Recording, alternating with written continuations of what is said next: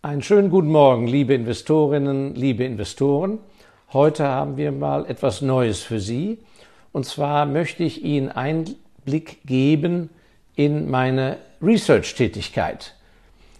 Denn der Research, die Recherche um Unternehmen und Branchen herum bildet die Basis für unsere Investitionsentscheidungen im Fonds und die sollten aber auch die Investitionsgrundlage sein für Einzelentscheidungen, die Sie selber treffen. Und Sie werden in dieser Folge, wir werden mehrere Branchen für Sie analysieren. Ich gewähre Ihnen da mal Einblick sozusagen in meinen Handwerkskasten, wie ich das mache, und das seit über 20 Jahren. Und vielleicht haben Sie Gefallen daran, oder aber Sie bekommen selber eine Anregung, wie Sie das selber mal angehen wollen. Aber zumindest lernen Sie mal verschiedene Branchen kennen, und zwar bezogen über die Aktienunternehmen, die an der Welt von Bedeutung äh, notiert sind an den Börsen. Wichtig ist eins, dass Sie immer im Hinterkopf behalten, das ist jetzt keine Kaufempfehlung oder Verkaufsempfehlung.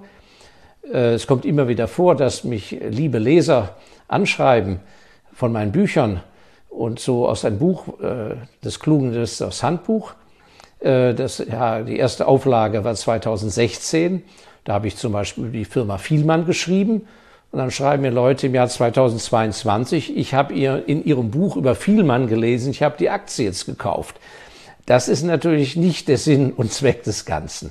Aber wenn Sie heute gut zuhören und gut zuschauen, machen wir mal den ersten Schritt und so lernen Sie eine neue Branche kennen, von der Sie vielleicht noch nicht alle Spieler kennen.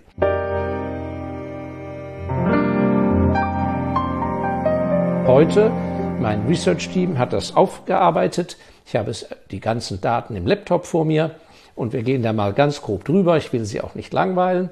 Ge geht es um die Luxusgüterbranche in der Welt.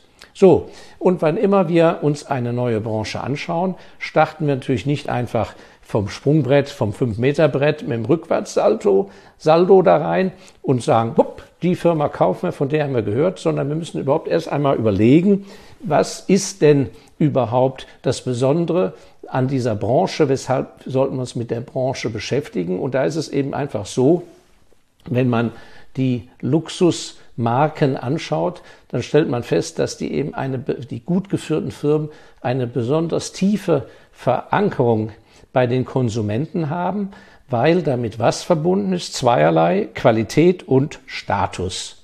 Nicht wahr? Ist ganz wichtig. Qualität und Status.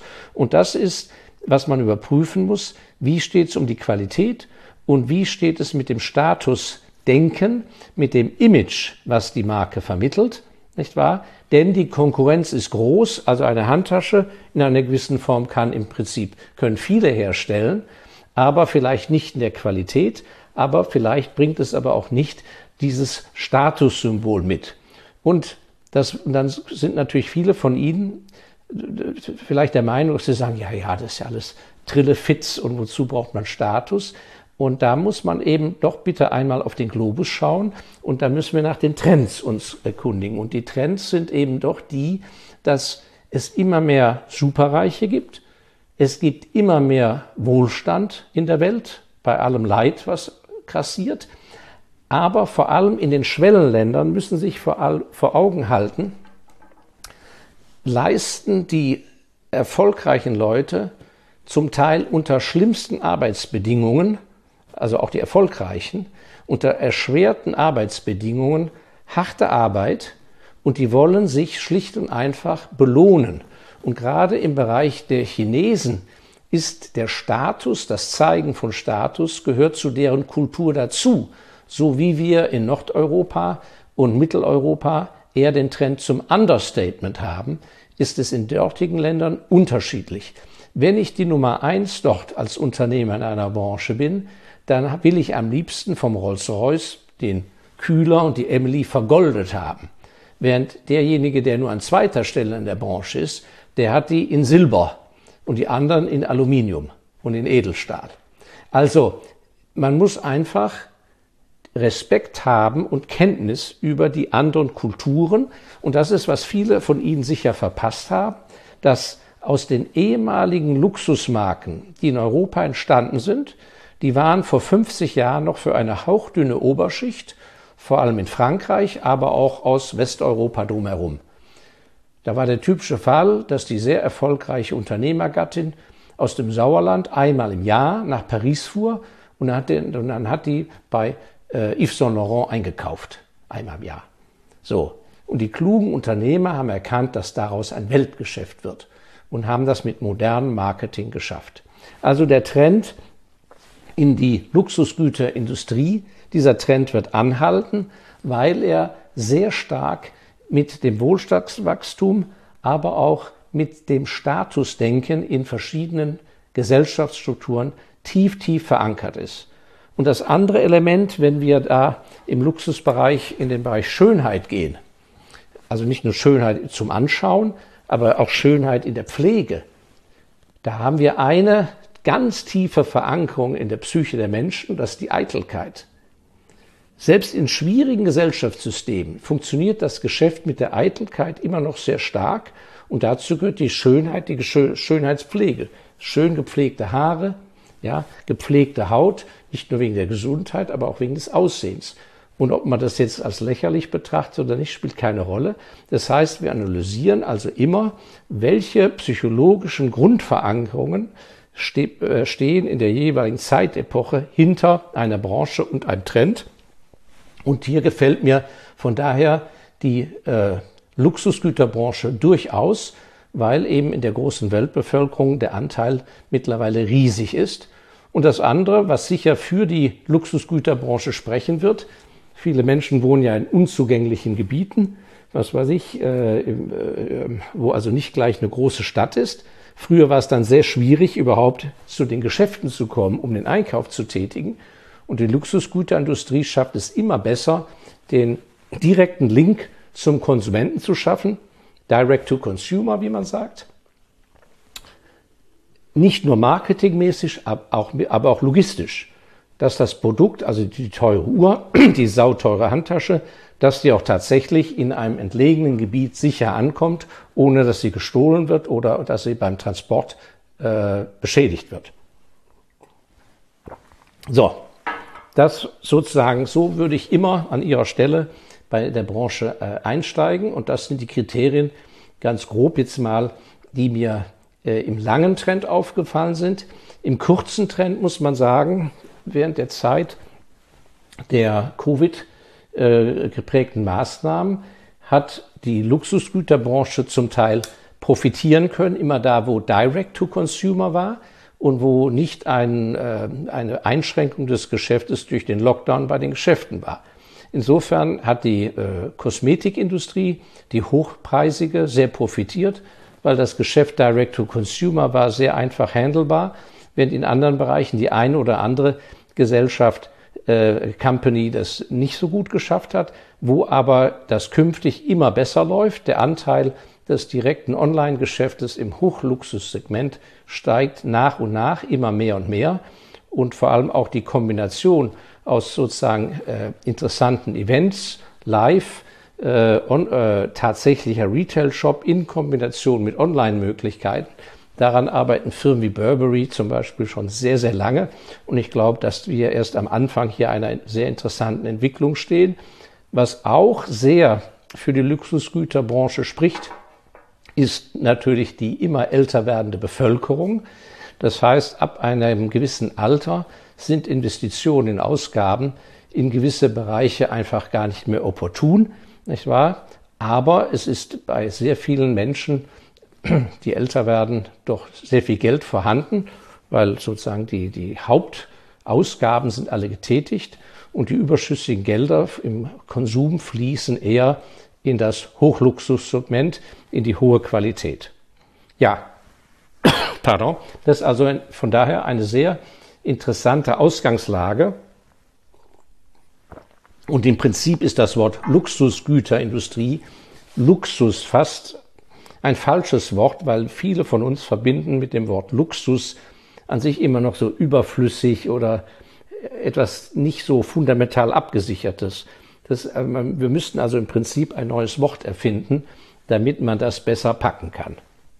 So, und wenn wir also anschauen, wer sind da die großen Spieler, ähm, da haben wir praktisch zwei Gruppen. Wir haben einmal diejenigen, die die, die letzten 50 Jahre genutzt haben, um sehr viele Markenartikel im Hochluxussegment unter einem Dach zu versammeln und die nachgewiesen haben, dass sie diese verschiedenen Marken mit durchaus völlig unterschiedlichen eigenen Firmenkulturen und Markenkulturen getrennt zu führen, haben die also nachgewiesen. Das ist einmal in Frankreich die Firma LVMH, das geht auf Louis Vuitton Moet Hennessy zurück, gegründet und geführt von der Familie Arnaud und von dem Unternehmer Pinot. Auch in Frankreich ist es der Luxusgütergruppenkonzern Kering.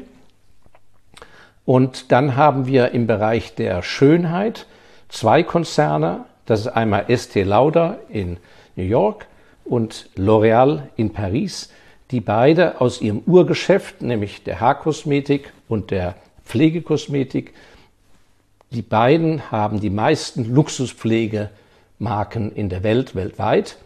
Und an dritter Stelle haben wir ähm, mit einem Schwergewicht in dem Bereich Uhren, vor allem in Genf, die Firma Compagnie Financière de Richemont. Dahinter steht die Rupert-Familie, ehemals aus Südafrika, die mit Tobacco-Geld, das war die Marke Rothmans, äh, systematisch äh, in Genf äh, Luxusgütermarken zusammengekauft haben und führen mit einem Schwergewicht im Uhrenbereich. So, wenn also jemand jetzt hergeht und sagt, ich möchte gerne nicht auf einer Marke alleine mein Investment haben, äh, also eine Firma, die praktisch nur eine Marke besitzt, sondern mehrere, dann müssen sich diese von mir genannten Louis Vuitton, Kering, Richemont oder bei Schönheitspflege L'Oreal Estée Lauder sehr, an, sehr intensiv anschauen. Und der Weg dazu ist, dass Sie einfach mal überhaupt auf den Webseiten schauen, welche Marken sind im Besitz. Und die einen haben immer ein stärkeres Gewicht in der äh, Alta Moda, also in der, in der hohen Mode, in der Modeindustrie. Äh, andere mehr bei Uhren, andere mehr bei Lederaccessoires äh, äh, und einige auch wie LVNH im Bereich äh, Champagner oder Cognac. Ähm, so, und ich glaube, dass Sie da sehr schnell dann ein Gespür bekommen, welche Marken Ihnen mehr zusagen, welche, die Sie vielleicht kennen, mit denen Sie gute Erfahrungen gemacht haben, schlechte Erfahrungen. Also so ein Link müssen Sie selber dabei herstellen. Daneben gibt es dann natürlich, wenn Ihnen das zu zerfleddert ist, gibt es Einzel, nach wie vor einige Einzelmarken, immer weniger. Früher gab es mehr, also die Marke Bulgari zum Beispiel ist längst aufgekauft. In unserem Fonds hatten wir eine große Position Tiffany aus New York, die wurden von LVMH aufgekauft. Also das ist ein anderer Investmenttrend, dass man bewusst in Markenartikel, die es noch einzeln zu haben gibt, investiert, in der Hoffnung, dass sie eines Tages auch noch aufgekauft werden, weil dieser Trend ist eindeutig da. Und da kann man also in London an der Börse noch Burberry aufkaufen. In Frankreich gibt's Hermes. Äh, es gibt Pandora in Dänemark. Äh, es gibt natürlich auch der Luxus, der so in den Alkoholsegment rüber äh, geht, äh, im Cognac mit Einzelmarken. Das ist aber, ich würde sagen, der Getränkebereich ein Sonderfaktor. Den behandeln wir demnächst mal, wenn wir über die Getränkebranche sprechen. Ähm, bei diesen Einzelmarken müssen Sie eben schauen, wie ist die Marke geführt. Da gibt es hin wieder mal ein Problem, dass der CEO wechselt. Äh, da ist immer der Widerstreit zwischen dem Commercial Director, wo es also rein um die Finanzleute geht, und den Creative Directors, also den rein äh, Modekreativen zum Beispiel im Fall Burberry. Und ähm, das ist eine, eine hohe Kunst, sozusagen besonders kreativ zu sein, Trends nicht nur nachzumachen, sondern zu setzen, aber gleichzeitig so, dass man äußerst profitabel ist. Das ist eine ganz große Kunst und manchmal braucht es zehn Jahre, wo das nicht so ideal gelingt. Da reicht eine Fehlbesetzung äh, oder eine, eine nicht so gute Firmenkultur und schon ist das ganze Schiff am Wanken. Da müssen Sie also sehr schauen, in welcher Phase befindet sich gerade die Firma, haben die die richtigen Top-Designer, liegen die genau auf der Linie, bei der äh, Schuhfirma Totz äh, in Italien gab es mal zum Beispiel da ein, ein ganz schönes Problem, weil Am Anfang haben die nur Schuhe gemacht, dann wollten die den Bereich Accessoires, da haben die von außen dann eine Designerin geholt. Die hat sich dann aber mit der Mannschaft, die, die eher Schuhe, Schuhe orientiert war, überworfen und so weiter. Also das sieht von außen vielleicht einfach aus. Äh, insofern ist das nicht jedermanns Geschmack. Müssen Sie also gut abwägen. Einzelmarke, Einzelmarkenfirma oder äh, sozusagen gruppengeführte Firma. So, jetzt wird jeder an sich sagen, wahrscheinlich von Ihnen, jawohl, damit ist das Universum erschöpft, das ist aber falsch, denn es gibt natürlich, ich scroll jetzt mal weiter hier in unserem Research von unserem Team, es gibt natürlich weitere Bereiche, äh, die von Luxusgütersegment äh, profitieren. Es gibt also mittlerweile da eine ganze Reihe von äh, Online-Shops, die äh, losgelöst von gewissen Marken systematisch sich in das Feld vorarbeiten. Dann gibt es im Bereich vom Duty-Free-Handeln an den Airports äh, Gelegenheiten. Da muss man immer schauen, wenn Firmen sehr stark, das ist zum Beispiel die Firma Dufry an der Schweizer Börse, das ist mit der größte Duty-Free äh, Einzelhändler der Welt als Kette. Da muss man immer schauen, häufig sind diese Firmen durch Zusammenkäufe äh, äh, entstanden. Ähm, da müssen Sie sehr auf die Bilanz achten, ob da wirklich nicht eine zu hohe Verschuldung vorliegt.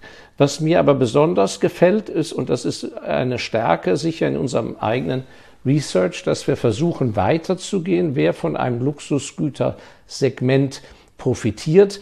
Denn, denn wir sehen, dass das weit über ein Einzelprodukt wie eine Handtasche oder eine Brosche oder ein Ohrring, über eine Uhr weiter, weit, weit hinausgeht sondern es ist ja Teil eines Lebensstils. Und da haben wir in der Vergangenheit äh, interessante Folge erzielt, weil wir zum Beispiel die Hotelbranche daraufhin abgeklopft haben und haben eben geschaut, welche der ganz großen Hotelketten sind es? Ist es Hilton? Ist es Marriott? Äh, oder ist es Hyatt? Wer hat da einfach das beste Händchen für sozusagen dieses Luxusbedürfnisses der Superreichen weltweit. Wer entwickelt die richtigen Properties? Wer entwickelt, was weiß ich, ein Luxus-Spa-Resort-Kette im Gegensatz einfach zu einer relativ schnöden Handelsvertreter-Hotelkette und so weiter. Und das kann man von außen so oft gar nicht erkennen, weil das unter dem Dach einer Obermarke wie Hyatt gibt es dann Einzelsegmente. Das heißt, man muss da in den Websites, in den Geschäftsbericht tief einsteigen, um zu erkennen, es wird auch klar beschrieben, wohin die Trends da gehen. Und da hatten wir ja in der Vergangenheit immer auch eine sehr schöne Position bei Hyatt und haben die dann in der Vor-Corona-Zeit aber mit Gewinn veräußert. Aber das heißt nicht, dass das heute ein Verkaufs- oder Verkaufskandidat ist, wie ich ja schon erwähnt habe. Noch interessanter wird es, wenn man in Bereiche geht, wo jeder denkt, aha, das ist doch gar kein Luxusgütersegment, weil das Luxusgütersegment natürlich auch eine ganz andere Bewertung äh, der entgegengebracht wird an der Börse, sondern dass das äh, was ganz anderes ist. Und einer meiner großen Erlebnisse war, als ich vor vielen Jahren vor Ort in Mailand war und die Firma Ferrari äh, kennenlernen konnte an einem großen Investorentag. Und ich hatte Ferrari, die waren ja noch gar nicht so lange an der Börse, erst in New York, nachher in Europa und waren auch gar kein so großer Erfolg zunächst an der Börse, ähm, bis ich dort vor Ort saß und als man mir die Firma mal richtig erklärt hat, ich verstanden habe, dass Ferrari zwar ein Automobil herstellt, dass das aber vom ganzen Management und vom ganzen Approach und die Art, wie die ein Automobil entwickeln und in welchen Stückzahlen die das auf den Markt bringen und mit welchem Marketing, dass Ferrari gar keine Autoaktie ist und von daher nicht mit der Bewertung von VW oder BMW zu vergleichen ist, sondern de facto eine Luxusgütermarke ist und die auch solche von solchen Menschen geführt und gemanagt wird, abgesehen von den Ingenieuren, die die Motoren entwickeln. Und nachdem ich das erkannt hatte, konnten wir eben sehr, sehr erfolgreich eine tolle Position aufbauen. Und das wiederum hat uns geholfen, die, den Wert von den Audi-Aktien richtig einzuschätzen, die ja dann nach 15 Jahren schließlich zu einer Abfindung endlich durch den VW-Konzern kam, weil Audi war zu 100 Prozent oder ist zu 100 Prozent der Besitzer von Lamborghini. Und Lamborghini ist die Nummer zwei in diesem eher Luxus luxusgüterbezogenen Automobilbereich. Und da ich die Bewertung für Ferrari richtig erfasst habe, nicht unter dem Blick eines Automobilanalysten, sondern Luxusgüteranalysten, konnte ich auch zu der richtigen marktgerechten Bewertung von Lamborghini kommen und damit zu der entsprechend hohen Bewertung von Audi, von der wir alle sehr profitiert haben. Also, das gleiche gilt wahrscheinlich, wenn man Harley Davidson mal anschaut, von der Historie der Marke, aber natürlich auch in Bereiche, vielleicht sogar Starbucks, das heißt, Sie müssten mal schauen, was ordnen Sie? Das ist ja jetzt nur meine Meinung. Was ordnen Sie denn da dem Luxusgüterbereich zu? Ist das Starbucks, ja oder nein? Ähm, bis hin nachher eine Firma, die ja während der Corona-Zeit einen großen Aufwind nahm und die jetzt im Gerücht steht, aufgekauft zu werden, Peloton im Bereich der Gym-Geräte und so weiter. Und im weitesten Sinne sogar muss man sich fragen, ein Massenprodukt, ist Apple eher luxusgüterbezogen oder nicht? Also das sind interessante intellektuelle Herausforderungen, die aber konkret umsetzbar sind mit Einzelaktien. Und ähm, das war mir wichtig, Ihnen mal jetzt einerseits die Vorgehensweise zu zeigen, ähm, wie man so etwas betrachtet, auf was man stößt. Und im Prinzip würde ich sagen, wenn Sie selber mit Ihrem eigenen Anlageberater zusammensitzen und Sie ein Investment tätigen wollen, müssen Sie an sich auf diesem Niveau äh, über eine Branche sprechen, bevor Sie innerhalb einer Branche ein Investment tätigen. Oder aber Sie sollten erwarten, dass das, wenn Sie einen Fonds haben, dass in einem im Fondsmanagement so diese Art von intensivem Research betrieben wird. Dass natürlich dahinter dann Fakten wie Zahlen, Verschuldung, Bilanzen steht, das ist ja klar. Das würde aber den Rahmen ja hier sprengen. Also ich hoffe, dass Sie Freude gehabt haben, mal einen Einblick in die Luxusgüterbranche zu nehmen. Und äh, was ich Ihnen immer sehr empfehlen kann, ist, selbst wenn Sie heute von dieser Branche gar keine so besonders hohe Meinung haben oder das Gefühl haben, das ist aber doch im Moment uninteressant oder da würde ich ja nie investieren, beschäftigen Sie sich dennoch damit, denn eines Tages ist es vielleicht interessant und wenn Sie dann sozusagen erst dann anfangen, sich damit zu beschäftigen, dann haben Sie sozusagen sehr viel Zeit verloren. Das heißt, der gute Aktieninvestor beschäftigt sich geistig im Rahmen seiner zeitlichen Möglichkeit immer mit einer Branche nach der anderen, auch wenn er gar nicht im Moment konkret vorhat, da vorzugehen. Ja, das war Stufe Nummer eins erste Branchenanalyse Luxusgüterindustrie. Wir werden das bei Zeiten fortsetzen. Ich hoffe, dass es Ihnen gefallen hat und äh, verabschiede mich bis zum nächsten Freitag. Vielen herzlichen Dank, Ihr Markus Elsässer.